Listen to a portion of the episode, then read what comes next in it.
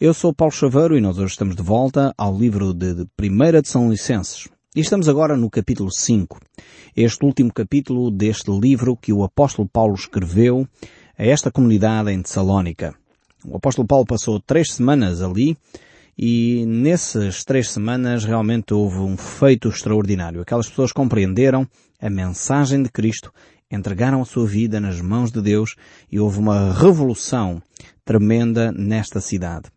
E por isso depois eh, Timóteo e Silas ficaram lá, permaneceram nesta cidade e o apóstolo Paulo teve de sair, enfim, porque foi perseguido mais uma vez, ele já tinha sido em Filipos, em Tessalónica ia acontecer a mesma coisa, ele saiu, foi para Bereia, em Bereia houve uma comunidade que se levantou, a quem Paulo chamou dos mais nobres, porque investigavam nas escrituras se a pregação que ele uh, dava era conforme ou não as escrituras, isto é algo importante que nós devemos fazer, não devemos simplesmente ouvir e aceitar aquilo que as pessoas estão a dizer, mas confirmar na Bíblia se é assim ou não.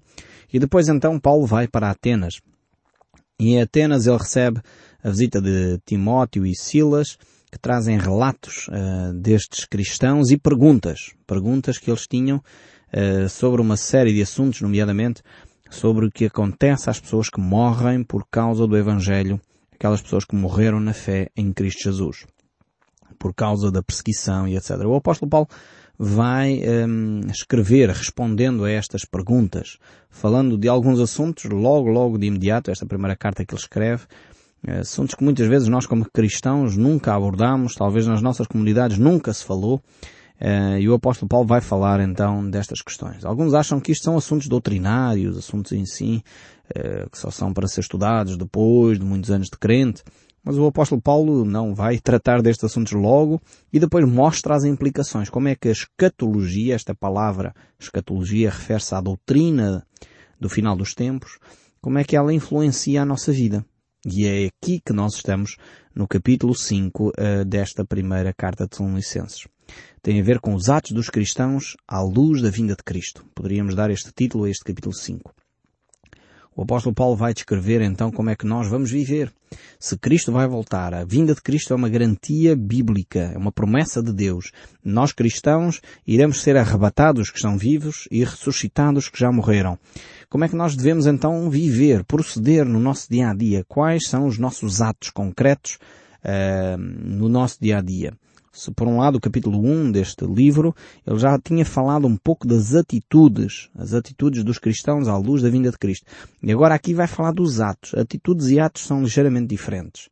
Ainda que possam parecer hum, sinónimos, mas não o são. Atitudes têm a ver com o comportamento, a forma que nós já adquirimos. Tem a ver já com a maneira quase de nós sermos. Está impregnado em nós. Os atos são aquelas coisas que nós fazemos uh, que podem ou não ter a ver com o nosso comportamento, com o nosso caráter. Então há atos, uh, ações que nós devemos uh, ter. E ele aqui vai deixar-nos uma série de ações, mandamentos. alguns pensavam que só havia os dez mandamentos, mas não. O apóstolo Paulo aqui vai deixar neste capítulo, neste capítulo 5 vai deixar 22 mandamentos. Uh, poderia ser então os 22 mandamentos do apóstolo Paulo e quais, aos quais nós deveríamos seguir. Mas isso nós iremos ver mais para a frente, uh, provavelmente uh, quando chegarmos quase ao final deste capítulo 5. Hoje vamos ver a partir do verso 1. Estamos então em 1 de São Licenses, capítulo 5, verso 1. Vejamos então o que o texto bíblico nos diz. Irmãos, relativamente aos tempos e às épocas, não há necessidade de que eu vos escreva ou seja, o apóstolo Paulo não vai adiantar muito. É possível que tenha havido uma pergunta. Uh, então, quando é que acontece a vinda de Cristo? Talvez esta seria a pergunta que eles tinham feito ao apóstolo Paulo. E o apóstolo Paulo diz, quanto a esse assunto, a vinda de Cristo, o dia exato em que Cristo vai aparecer, não há necessidade uh, que eu vos escreva. E ele diz a razão porque é que não há necessidade. Verso 2 diz, pois vós mesmos estáis inteirados com precisão de que o dia do Senhor vem como ladrão de noite. Ou seja, eh, muitas pessoas acham, e já tem sido dito até no nosso país, que fulano tal revelou eh, o dia do Senhor, revelou quando Cristo vai aparecer, dia tal, às tantas horas, no local tal. Eu lembro-me quando estava a viver em Sesimbra, ou durante um tempo da minha vida vivi em Sesimbra, dois anos, e isso propagou naquela altura que no Cabo Especial Jesus, às tantas horas, acho que era um sábado, às 15 horas, iria aparecer e não sei o quê. Quer dizer, as pessoas foram lá aos milhares, acorreram para aquele lugar. Mas quem é informado das Escrituras sabe que ninguém sabe o dia nem a hora. Portanto, Jesus não tem uma reunião marcada com as pessoas. Eu vou aparecer no dia 23, às 15 horas, eh, na cidade de Lisboa, no Terreiro do Passo. Não. Isto não é verdade. Se você ouvir uma notícia deste género, não acredite. O apóstolo Paulo disse claramente aqui aos Salónicos que não havia necessidade de os informar mais, porque eles já sabiam que o dia e a hora em que Cristo vai voltar, ninguém sabe. Ele vai surgir como um ladrão de noite. E aqui o ladrão de noite não marca a hora. Se ele marcasse, nós apanhávamos o ladrão em casa, não é? Então a ideia de ser um ladrão de noite eh, tem a ver com isso. E o apóstolo Paulo aqui refere-se mais uma vez ao dia do Senhor. Atenção, temos que fazer a distinção. No último programa nós falámos acerca do arrebatamento da igreja. Ou seja, a igreja é retirada. Agora ele vai falar acerca do dia do Senhor, a vinda de Cristo à terra. Ainda que o dia do Senhor é, digamos, uma época que é inaugurada aqui com o arrebatamento da igreja, depois vai, vai se passar a grande tribulação, Cristo virá de facto à terra estabelecer o seu reino e haverá um reino uh, de mil anos de paz.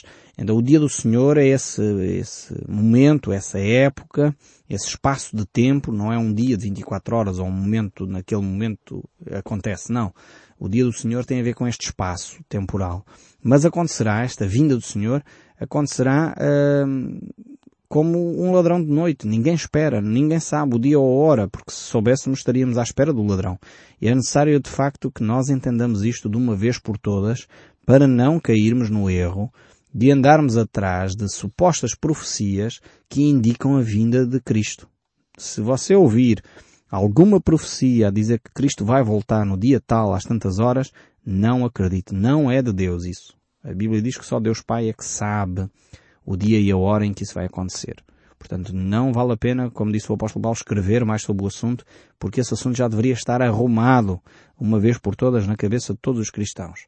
E o verso 3 prossegue.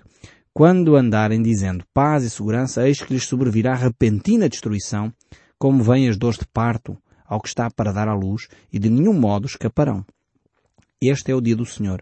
Muito diferente daquilo que nós vimos no programa anterior.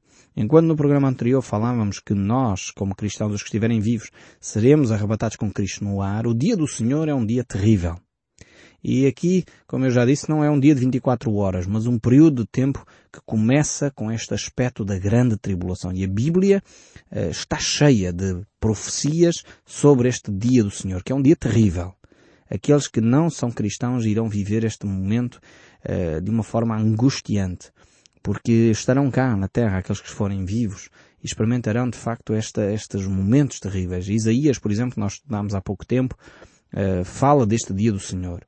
Porque o dia do Senhor dos exércitos será contra todo o soberbo. Veja contra quem é que é este dia. Portanto, não é contra a igreja, não é contra os cristãos. Os cristãos não vão viver este momento mas contra todo o soberbo, altivo, contra todo aquele que se exalta, para que ele seja abatido. O objetivo do dia do Senhor é abater aqueles que acham que são superiores, que eles é que sabem, eh, Deus não, não, não interfere na minha vida, eu não quero saber nada de Deus.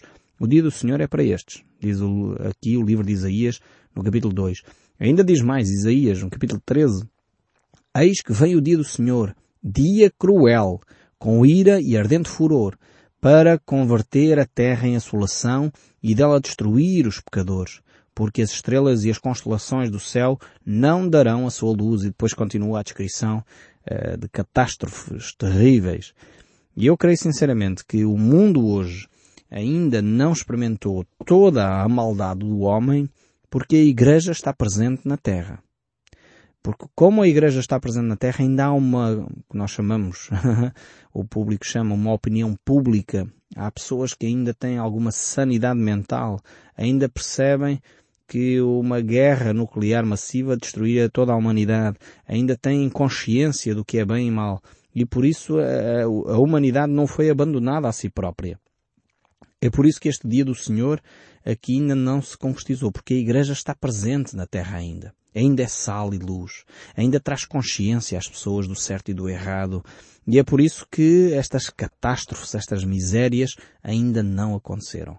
O próprio profeta Joel, no capítulo 1, verso 15, ele diz, há que dia porque o dia do Senhor está perto e vem com a assolação do Todo-Poderoso. Será o próprio Deus que irá intervir também na terra para, de alguma vez por todas, terminar com a maldade do homem, terminar com a corrupção, terminar com tudo isto que desagrada tanto ao ser humano, mas que tantas vezes nos choca a abertura com que estas coisas existem ao nosso redor, com as quais nós temos que conviver constantemente. E Deus um dia dirá ponto final sobre isto não mais vai haver genocídios, não mais vai haver guerras porque há interesses pessoais de uma fábrica de não sei onde. Eu fiquei chocado quando há algum tempo atrás ouvi um, daqueles, daquelas reportagens em canais que tratam destes assuntos, canais uh, privados que tratam destes assuntos, sobre a guerra do Panamá.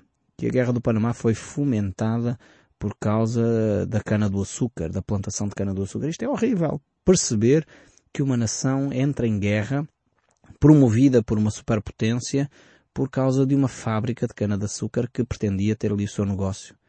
E realmente este é o coração do homem. O coração do homem é perverso, é mau.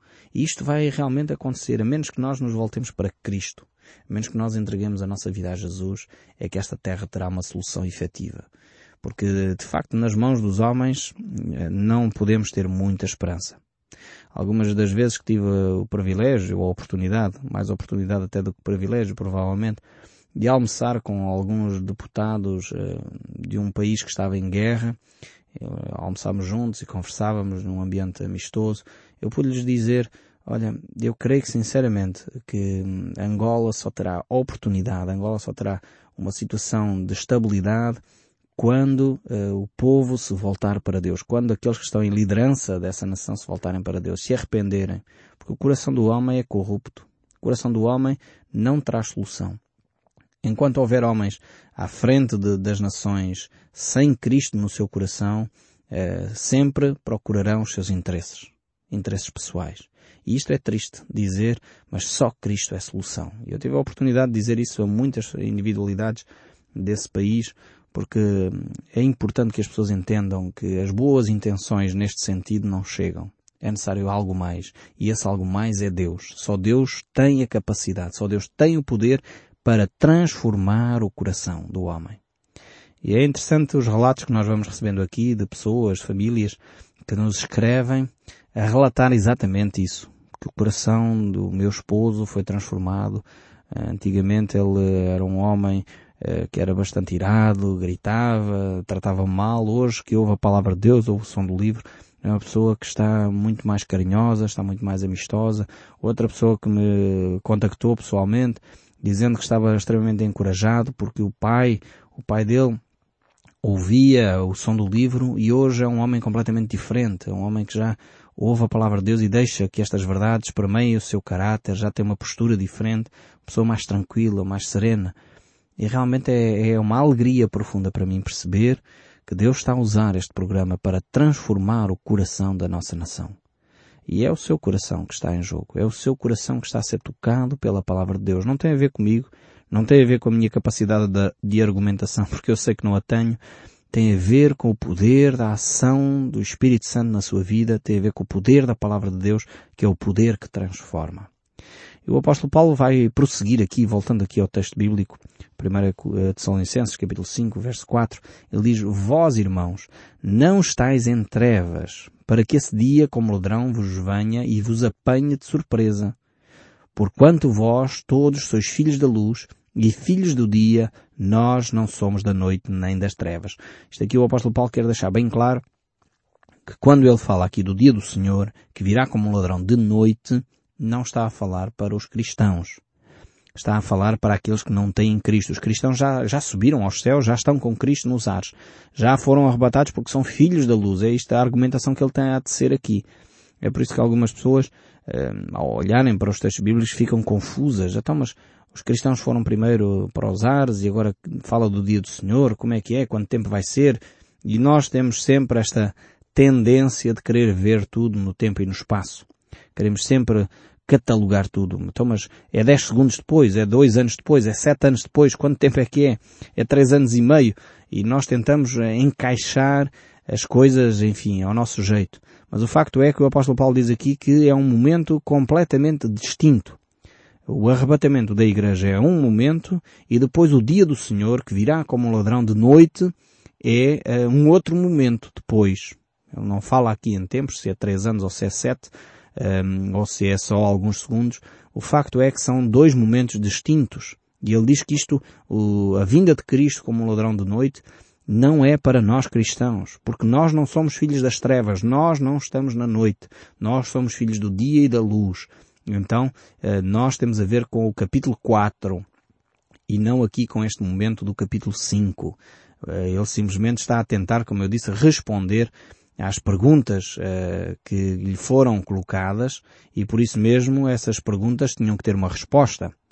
E é por isso que ele descreve aqui o que é que vai acontecer após a igreja ser arrebatada. A igreja é arrebatada, vai para os céus juntamente com Cristo e depois então inicia-se o dia do Senhor. Porquê? Porque o dia do Senhor, como nós já vimos nas profecias que lemos anteriormente, a Isaías e Joel, etc., e havia muito mais, Daniel, Ezequiel, mas nós não temos tempo para ler todas essas profecias, um, o dia do Senhor tem a ver com o juízo de Deus sobre a terra. Portanto, e a Igreja será julgada num outro uh, âmbito, num outro patamar, podemos dizer assim. Porquê? Porque somos melhores? Não simplesmente porque aceitamos a opção de entregar a nossa vida a Cristo. Aceitamos o sacrifício de Jesus como nosso Salvador. Mais uma vez, a ideia de percebermos o que é que quer dizer Cristo como Salvador. Porque nós às vezes dizemos que Jesus Cristo é o nosso Salvador, mas nem percebemos do que é que estamos a ser salvos. Estamos a ser salvos de uma destruição iminente. Estamos a ser salvos do dia do Senhor. Estamos a ser salvos da perdição eterna. E é por isso que é uma salvação tão grande. Porque há de facto implicações eternas. Uh, e é por isso que é tão importante nós um, tomarmos a decisão agora, consciente, de seguir a Cristo de todo o nosso coração, porque aquilo que está lá à frente é muito melhor, é muito, milhões de vezes mais agradável do que aquilo que nós temos já no presente e aquilo que poderá acontecer caso não façamos a opção correta. Então, voltando aqui ao texto bíblico, o verso 6 ainda prossegue. Assim, pois, não dormamos como os demais, pelo contrário, vigiemos e sejamos sóbrios. Aqui o apóstolo Paulo agora começa a falar sobre o nosso procedimento diário, tendo em conta que nós vamos ser arrebatados, tendo em conta que nós vamos estar em encontro com Jesus nos ares, tendo em conta que o dia do Senhor vai chegar, ele diz, não adormeçam na forma, ou seja, não fiquem dormentes, não se deixem enganar, não sejam uh, embriagados, não estejam embriagados, não estejam como que a dormir. Uma pessoa quando está a dormir fica assim meio zonza, não, não, não reage, enfim, não, não percebe o que é que está a fazer, nem sabe, nem tem consciência do que está a fazer. Eh, eu lembro-me perfeitamente do meu irmão mais velho, tenho vários irmãos, um deles, o, o meu irmão Pedro, costumava muito brincar comigo porque eu falo de noite e quando éramos jovens eh, ele chegava à casa do trabalho, ele trabalhava até a altas horas da noite e quando chegava já eu estava a dormir e muitas vezes ele brincava comigo, conversando comigo enquanto eu dormia. É óbvio que eu nunca tomei consciência eh, dessas conversas até a minha mãe presenciar uma delas e me relatar que ele fazia isso comigo. Então, o apóstolo Paulo pega nesta mesma ideia. Quando nós estamos a dormir, não temos consciência do que estamos a fazer. E ele diz, não façam isso assim, não estejam a dormir. Acordem. Estejam atentos. E nós, como cristãos, precisamos de facto de estar com essa atenção, ser muito mais ativos na nossa sociedade, percebermos que os dias estão contados, o tempo está a escassear e aqueles que nós amamos precisam tomar uma decisão uma decisão de seguir fielmente a Cristo. Nós não temos muito mais tempo. É só olhar os noticiários, é só olhar a imprensa à nossa volta e perceber que cada dia mais as guerras se aproximam da nossa porta, as catástrofes estão mais próximas, as situações económicas não são grande coisa, a situação não é favorável, nós estamos de facto a caminhar para esses dias, esse dia em que Cristo trará justiça à terra, em que fará Ele próprio justiça. Então nós temos que nos apressar a falar deste Senhor aos outros. E ele prossegue no verso 7. Ora, os que dormem, dormem de noite. E os que se embriagam, é de noite que se embriagam. Ele aqui fala do estar sóbrio, do estar consciente. E era importante que no nosso país, se já ficássemos sóbrios fisicamente, já era ótimo.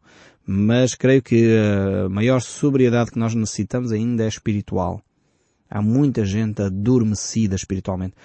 Faz-me impressão, há uns anos atrás saiu uma, uma, estatística de uma revista famosa no nosso país, não, não vou fazer publicidade, mas ela faz um trabalho fantástico e dizia que no nosso país há 98% de cristãos católicos, mas 4% de praticantes. Isto é assustador. E 1% de praticantes evangélicos. É, para mim é assustador. Como é que um país se diz 98% cristãos e só na realidade 5% é que praticam? Tendo em conta 4 católicos, 1% eh, evangélicos. Eh, realmente isto, há qualquer coisa que precisa ser transformada, deixar esta dormência espiritual. Temos que abandonar essa ideia de que eu nasci cristão, eu sou cristão para o resto da minha vida. Não, eu só sou cristão quando eu vivo estas verdades cristãs. Quando eu aplico as verdades bíblicas à minha vida. Jesus disse isso. Aquele que me ama é aquele que pratica a minha palavra. É aquele que obedece aos meus mandamentos.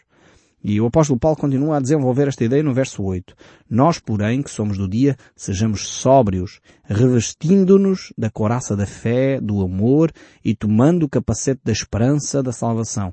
Novamente ele traz aqui os três pilares da vida cristã. Quais são? Fé, amor e esperança. Estes são os três pilares que defendem, não sei se reparou, ele usa aqui agora uma linguagem uh, militar, bélica, dizendo que eles devem colocar a, a coraça, é, tinha a ver com a armadura dos romanos, a coraça da fé e do amor. E na cabeça devem ter o capacete da esperança, da salvação, é, para proteger os órgãos vitais. E Satanás ataca exatamente aqui, ataca o coração e ataca a mente. Onde ele coloca as dúvidas. Mas Cristo veio mesmo? Será que foi mesmo assim? Será que não nos andam a enganar a vida toda? Nós precisamos ter bem presente na nossa mente o capacete da salvação. E o verso 9 e 10 ainda diz, para concluir, porque Deus não nos destinou para a ira, mas para alcançar a salvação mediante o nosso Senhor Jesus Cristo, que morreu por nós, para que, quer vigiemos, quer dormamos, vivamos em união com Ele. Ou seja, estes dois textos são muito claros, dizendo que Deus não nos destinou para este dia do Senhor. Não nos destinou para a ira, não é esse o objetivo de Deus para nós, mas para que nós vivamos vidas intensas. Ele agora vai explicar como é que nós ainda podemos viver melhor estas vidas intensas. E é aqui que vamos entrar nos 22 mandamentos do apóstolo Paulo. Você pensava que era só 10, não é? Há os 10 mandamentos em Êxodo 20, no Velho Testamento, e agora temos os 22 mandamentos do apóstolo Paulo. Mas há muitos mais. É só nós estarmos atentos e vermos a Bíblia com olhos de vermos, de ver e reparamos que de facto Deus tem tanta coisa boa para nós podermos viver. E aqui estão mais 22 ensinos para nós que iremos ver no próximo programa. Que Deus abençoe e até ao próximo programa.